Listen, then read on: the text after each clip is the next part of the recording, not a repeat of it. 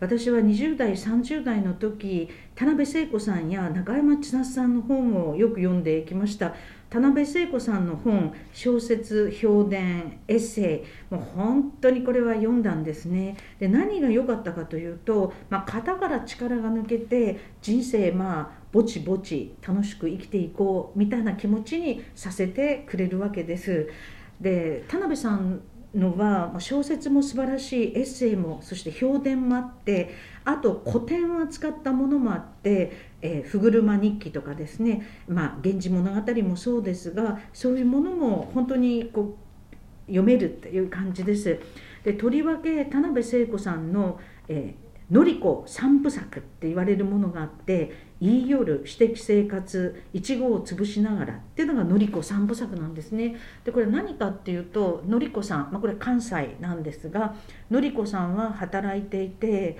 えー、そして、まあ、誰かを好きになり一緒に暮らしいろんなことがあってでまた別れたりいろいろ考えたりっていうふうにするんですがそれがすごく正直で素直でいいんですよ。でのりこさんはえ自分の欲しいものちっちゃくて可愛いものやアクセサリーやそういうものは自分でこう買うことができるので別にその男性にま依存するとかいうのではないんですね。で田辺聖子さんの小説のタイトルがですね中身もいいんですがすごくいいんですね。えー、ま、鑑賞旅行センチメンタルジャーニー甘い関係窓を開けますか求婚旅行夜明けのさよならとか孤独の夜のココアとか愛してよろしいですか、えー、風をください返事は明日ダンスと、えー、空想とかですね。それからここだけの女の話、ま、カモカのおっちゃんシリーズっていうのもあるんですが、えタイトルはすごくいいし、えっと、実はとても平易な言葉なんだけれどとても詩的なところがあるんですね。で田辺聖子さんの主人公の女の人は私から見るとすごく自然体ででも頭もいいんだけれどもなんかキリキリパリパリ頭がいいっていう感じでもないんですよ。なんか人生の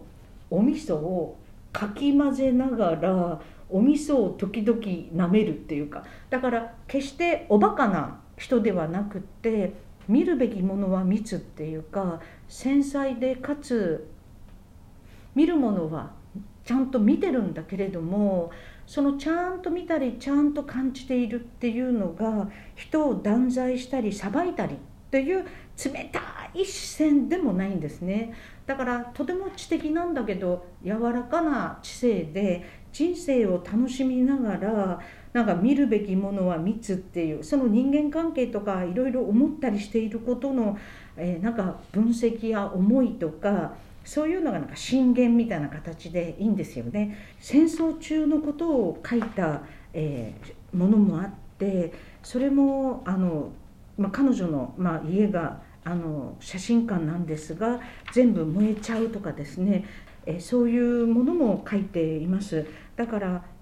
こう社会的なこともあるんだけれどもでもなんかわかるなというかちょっとまあタイトルで言えば「オムライスはお好き」とか「秋の別れ」とか「世間知らず」「愛の幻滅」とか「愛してよろしいですか?」とかですねなんか朝ごはん抜きなんかタイトル聞いただけでもなんか楽しそうな感じですよね。田辺聖子さんはサガンとコレットが大好きっていうので、え、コレットもあの愛の妖精とかいいですしサガンのタイトルも「悲しみを、え、こんにちは、え、ブラウムスはお好き。一年の後失われた横顔」とかですね、え冷たい水の中の小さな太陽」とか高校大学時代によく読んだけれど読んだんですが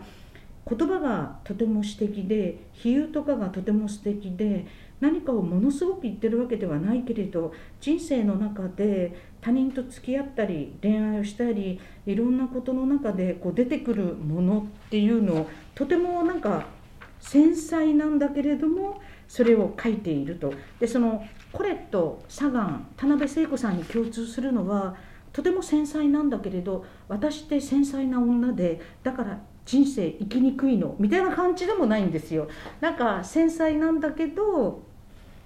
人生を楽しんで肩から力を抜いて生きていきたいみたいなところもあの非常にあってですね。あの読むとなんかああ分かるなというかえ本の中に例えば上機嫌の才能とかですねえそういうのがあって少しこう機嫌よく生きていきたいなということをあの非常にあの思っています。欲しがりません勝つまでは私の終戦までっていうので戦争中のこともあるんですねでもなんかバケツリレーとかやると「えさほさえさほさ」とか言ってこう順々にリレーでやるから最後はなんかバケツの水がガッと減るとかねなんか軍事工場に行くとかいろんなことも書いてあるんですがそういうのもあのものすごく神秘臭いっていう感じではないけれどやっぱり行間の中から反戦の思いとかはとても伝わってくると思います。私にとっては田辺聖子さんの本読んで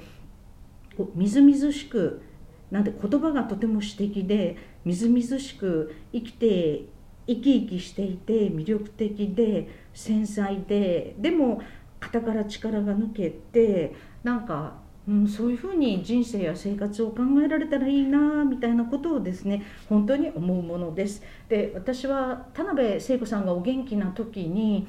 えー伊丹市のご自宅を訪問して月刊社会民主で対談をしたことがありますその時の写真はあの本当にあの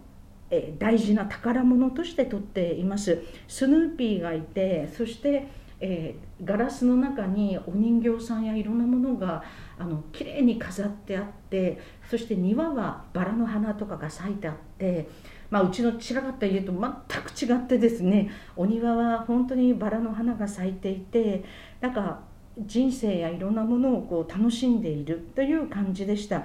その時にいろんなお話をしたのは、まあ、本当に至福の時間っていうかですね自分の人生の中で本当に楽しい時間です。対談をした時にはこちらは超上がっていて何話していいかさっぱり分からなかったっていう感じなんですがもう一ファンとしてあのその時間と場所がもう嬉しくてたまらないっていう感じだったんですね。ただ田辺聖子さんは、えっと、月刊社会民主の対談だったので私政治のことよく分からなくて話せるかしらみたいな感じで言っていてですね大丈夫ですよとか言ってですね小説の話などをしました。その意味ではなんか可愛らしいというか私大作家よっていう時間ないんだからちゃっちゃとやってねみたいな感じはもちろんなくなんか可愛らしくてでそこで美味しいお茶ととても美味しい、えー、ケーキかお菓子を食べえー、そして柔らかくあのいろんな小説の主人公の話などをしたような気がします。